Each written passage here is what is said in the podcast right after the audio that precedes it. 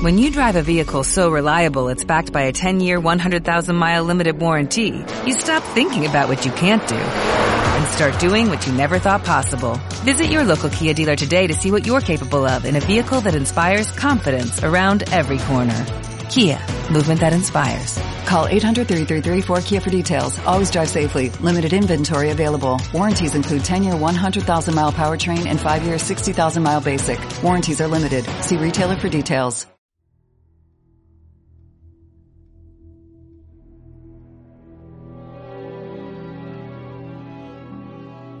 Hola a todos, soy Jorge Dorado, bienvenidos a Mi Padre No Se Calla.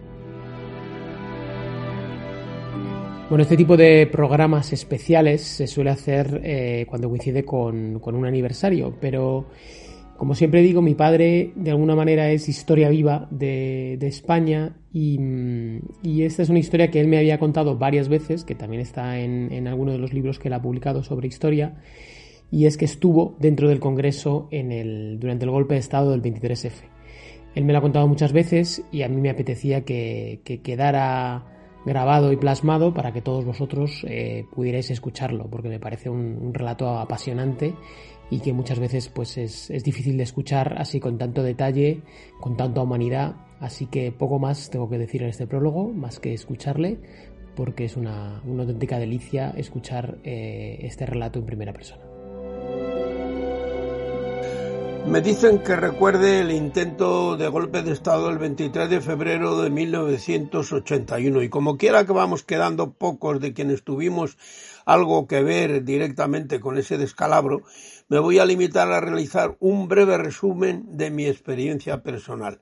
Comenzaré por presentar rápidamente solo algunos antecedentes decisivos que sentaron muy mal a la generalidad de los militares.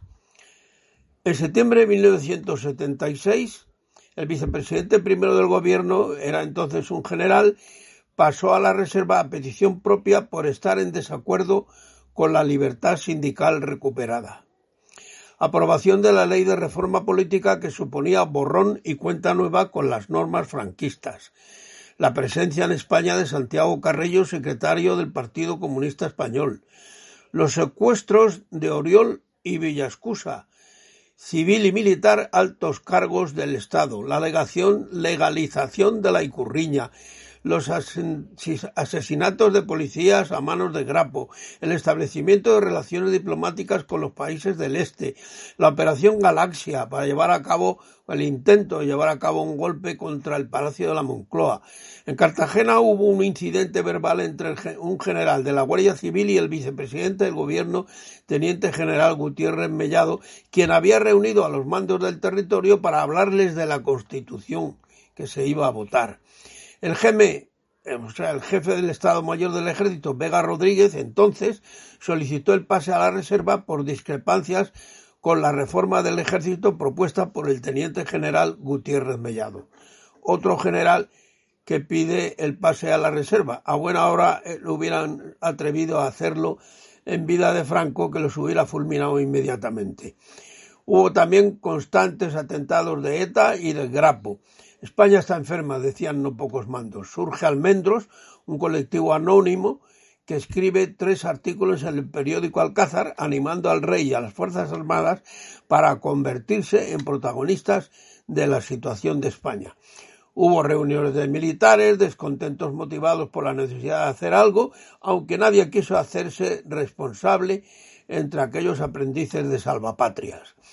Desde 1979, ya empiezo ahora a contar, a relatar los hechos, desde mil, repito, desde 1979 yo era jefe de prensa del Estado Mayor del Ejército, dependiendo exclusivamente del teniente general Gaveiras, entonces jefe del Estado Mayor del mismo, con el que despachaba diariamente a las ocho y media de la mañana para ponerle al día de la prensa diaria e incluso de la internacional, que yo recibía directamente del Ministerio nuestro de Defensa entonces, eh, ya traducido, sobre todo por lo relacionado con España y con el ejército que se escribía fuera y dentro de España.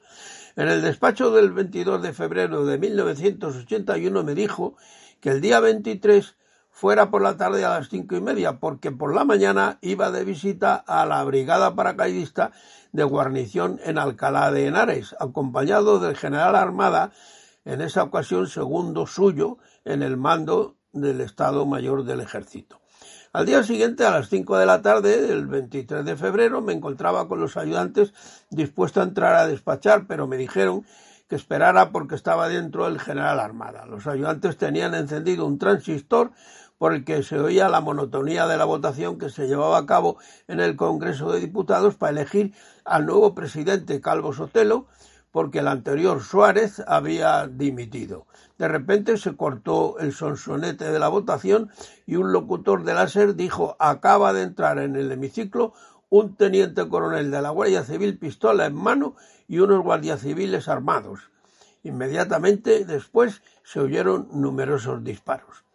Enseguida pensé que el teniente coronel era tejero, pues todos en el ejército conocíamos de sobra sus problemas contraviniéndoles de sus superiores cuando estuvo destinado en el norte y luego en el sur, me parece que en Málaga. Sin dudarlo un instante, abrí la, la, puerta del despacho del, del general y sin llamar abrí la segunda y dirigiéndome al general Gabeira le dije, mi general, acaba de entrar en el hemiciclo del Congreso el teniente coronel Tejero con unos guardias y se han oído disparos. El general no me dijo nada, porque se adelantó el, el, otro general Armada que, que dijo, ¿Pero qué dice usted, Aguilar?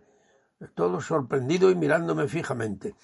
Sin más explicaciones, el general Gaviria me dijo, Aguilar, vaya usted al Congreso, intente entrar y deme novedades desde allí. Sin mediar palabra, me dirigí a mi despacho que estaba en la calle Prim, fuera del cuartel general, y en el vehículo oficial que tenía asignado por razón de mi cargo, me dirigí al Congreso. En pocos minutos estaba ante la entrada del edificio me encontré con un capitán de la Guardia Civil que yo ya conocía de una visita anterior hecha a Tortosa con el teniente general y le manifesté mi intención de entrar en el Congreso y me dijo que tenía la orden de no dejar pasar a nadie. Él no tenía nada que ver con los amotinados y estaba allí en misión de aislar el edificio. Sin mediar otra conversación le dije que tenía que entrar, pues traía órdenes precisas y concretas para el teniente coronel Tejero. Entonces me facilitó el paso abriendo la verja que da a la carrera de San, Jerónimo, por la que acostumbramos a ver en televisión entran y salen los diputados y los miembros del gobierno. En medio del patio, entre los dos edificios del Congreso, me encontré de frente con el coronel Alcalá Galeano de la Policía Nacional y algunos guardias civiles que enseguida me di cuenta que, no formaban parte de ninguna unidad orgánica, pues unos llevaban tricornio, pistola, otros gorra de motorista y su fusil, total, que se les veía como mínimo inquietos e indecisos, sin ese aplomo al que nos tienen acostumbrados los representantes de la Benemérita. El coronel Alcalá Galeano me puso al corriente de la situación y lo terco que se había puesto Tejero ante su demanda de que no tomara esa descabellada determinación. Yo le pregunté si había un teléfono disponible para comunicarme con el teniente general Gaveiras y me dijo que disponía de uno en el cuartelillo de la policía donde él había ordenado a sus hombres se mantuvieran sin salir para evitar encontronazos con los guardias civiles. Llamé al general Gabeira, yo tenía su teléfono directo, al que puse en, antecedentes de aquel despropósito y que el coronel Alcalá Galeano le podía ampliar detalles, como así sucedió. La petición del general era que sobre todo no hubiera sangre ni nada que se pudiera lamentar. A propósito de esta llamada, la gacetillera Pilar Urbano, personaje que al parecer levita una cuarta antes de recibir la inspiración de vaya usted a saber quién, escribió al día siguiente en el hilo directo, espacio que tenía reservado en el ABC, que el teniente general Gaveiras, ante las novedades que yo le comuniqué, me dijo muy serio y así puso la voz, Aguilar, mátalo. Noticia que luego reproduciría el periódico Alcázar. Por aquellos días se hartó de escribir, me refiero a Pilar, a Pilar Urbano, saltó de escribir, repito, sobre este suceso sin decir ni una sola verdad. Todo inventado, pura fantasía, producto de su calenturienta imaginación que luego ha demostrado en otros libros. Total, al tener a mi disposición un teléfono, me extrañó mucho que no hubieran cortado las comunicaciones. lo que demostraba falta absoluta de profesionalidad por parte del teniente coronel golpista. Para entonces ya se había producido el intento de derribar al suelo al teniente general Gutiérrez Mellado, televisado en directo que todos conocemos, y la actuación del presidente dimisionario Suárez, quien rescató al general y lo sentó en el banco azul.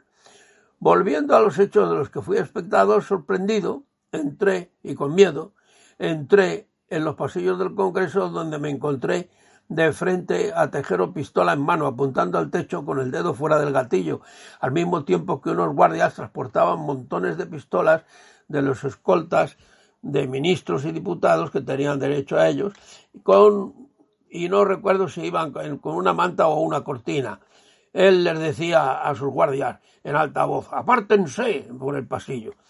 Ambos nos miramos, pero no cruzamos palabra alguna. Inmediatamente me imaginé que tal vez pensaría que ante la posibilidad de que yo podía ser más antiguo que él, me había presentado en el Congreso para hacerme cargo del mando de una operación que era producto de su iniciativa personal, por lo que no estaba dispuesto a ceder la jefatura de la misma ni a comentar nada con nadie y menos con un desconocido que era yo para él.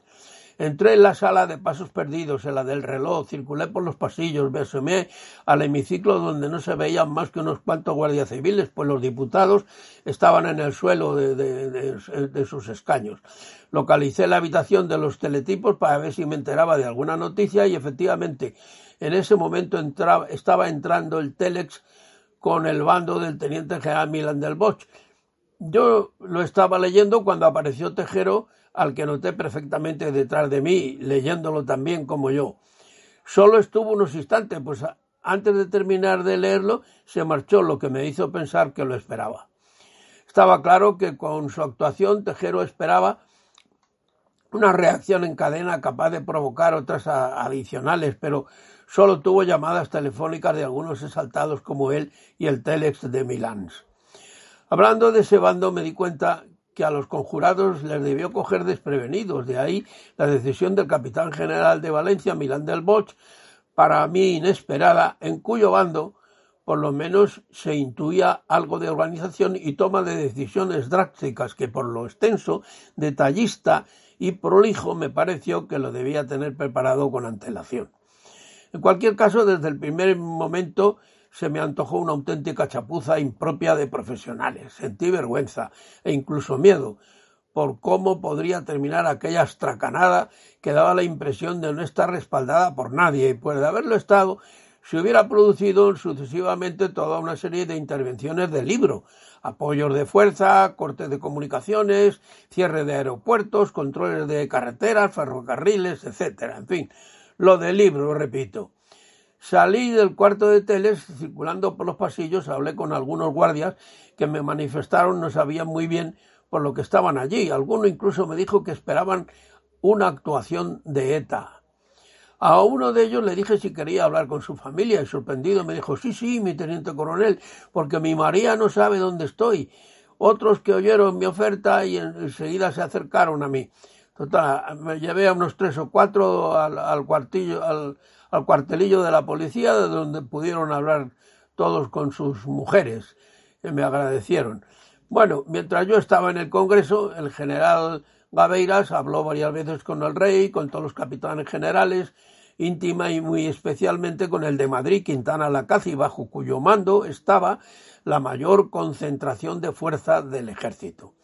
Gaveiras, además de ser jefe del ejército, tenía el mando directo de la brigada paracaidista y de la legión con los que también habló.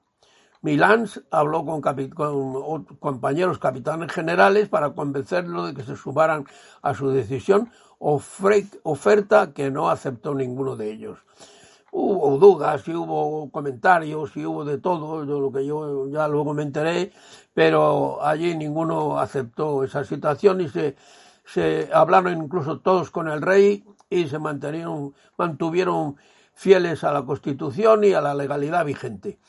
Presencié la entrada del teniente general eh, de la Guardia Civil, el teniente general director general de la Guardia Civil, Aramburu Topete, y el encuentro con Tejero, quien ni siquiera le permitió entrar en el edificio. El general, que era su jefe superior, le conminó a que cesara en su actitud golpista y allí hubo lo que podía haber sido más que palabras, pues Tejero llegó a decirle, yo estaba allí presente y lo oí, al general que antes de cesar en su actitud le pegaba un tiro a él y luego se lo pegaría él mismo. Momento en el que oí como uno de los guardias montaba un subfusil para ponerlo en disposición de disparar, lo cual me produjo una sensación mezcla de asombro y miedo por lo que podría llegar a ocurrir en ese momento. Y vergüenza, también sentí mucha vergüenza. El general Aramburu Topete se marchó sin mediar palabra y se dirigió a una pequeña habitación que hay a la entrada a mano izquierda del Hotel Palace y desde allí habló con el general Gaveiras, quien le rogó que no se tomara determinación alguna que supusiera derramamiento de sangre. Habló también con la Casa Real y con todos sus mandos subordinados de la Guardia Civil. Yo seguí moviéndome sin ningún impedimento y vi salir a varios periodistas a los que Tejero les había ordenado desalojar el Congreso y uno de ellos, el que había dado la noticia de la entrada de Tejero en el Congreso, me dijo muy sorprendido, pero tú también, Aguilar, al que yo contesté solo con un gesto que él comprendió perfectamente. Como quiera que ya había pasado varias horas y no veía que tenía ninguna otra misión que cumplir, pues salí sin ningún problema del Congreso y me dirigí a la mencionada habitación del Hotel Palace, donde permanecí un rato largo hasta que decidí volverme al cuartel general para comunicar al general Gaveiras los últimos acontecimientos y colaborar con él en lo que fuera necesario. Por cierto que al vehículo, el vehículo que, yo tenía asignado y que me acercó al Congreso, alguien le ordenó que se fuera, por lo que tuve que volverme andando al cuartel general de, ya con, de noche adentrada la noche y sin un alma en la calle. Mientras tanto, el general Armada pidió permiso a Gaveiras para ir a hablar con Tejero e intentar convencerle, pero lo que en realidad hizo fue proponerse al frente de un gobierno de concentración que Tejero rechazó de plano. Aquello acabó, como saben todos quienes hayan tenido inquietud por conocer ese acto tercermundista que nos hubiera vuelto sin duda al túnel del tiempo, y a un pretendido franquismo sin Franco. Es preciso aclarar que esa intentona del golpe de Estado fue pergeñado por un grupo más o menos numeroso de militares y solucionado fundamentalmente por tres militares. El rey, el teniente general Gaveiras, jefe del ejército, y el del mismo empleo capitán general de Madrid Quintana Lacazi, quienes tuvieron en su mano el poder que da el mando de la fuerza, respaldados por la Constitución y la democracia prácticamente recién estrenada.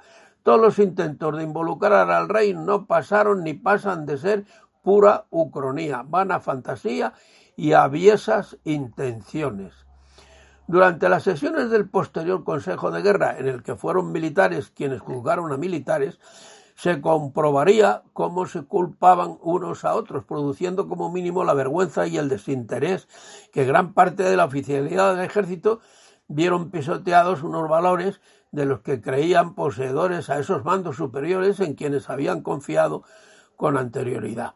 Aquellos oportunistas, excepto para algunos de sus incondicionales, si en algún momento creyeron ser algo en el seno de las filas, habían dejado de serlo tras pisotear ese inexplicable honor que en tantas ocasiones habían enarbolado, parece que groseramente como bandera. En definitiva, y termino ya, porque esto se alarga, ese fue un acontecimiento deleznable con resabios decimonónicos, pero para no olvidarse de él.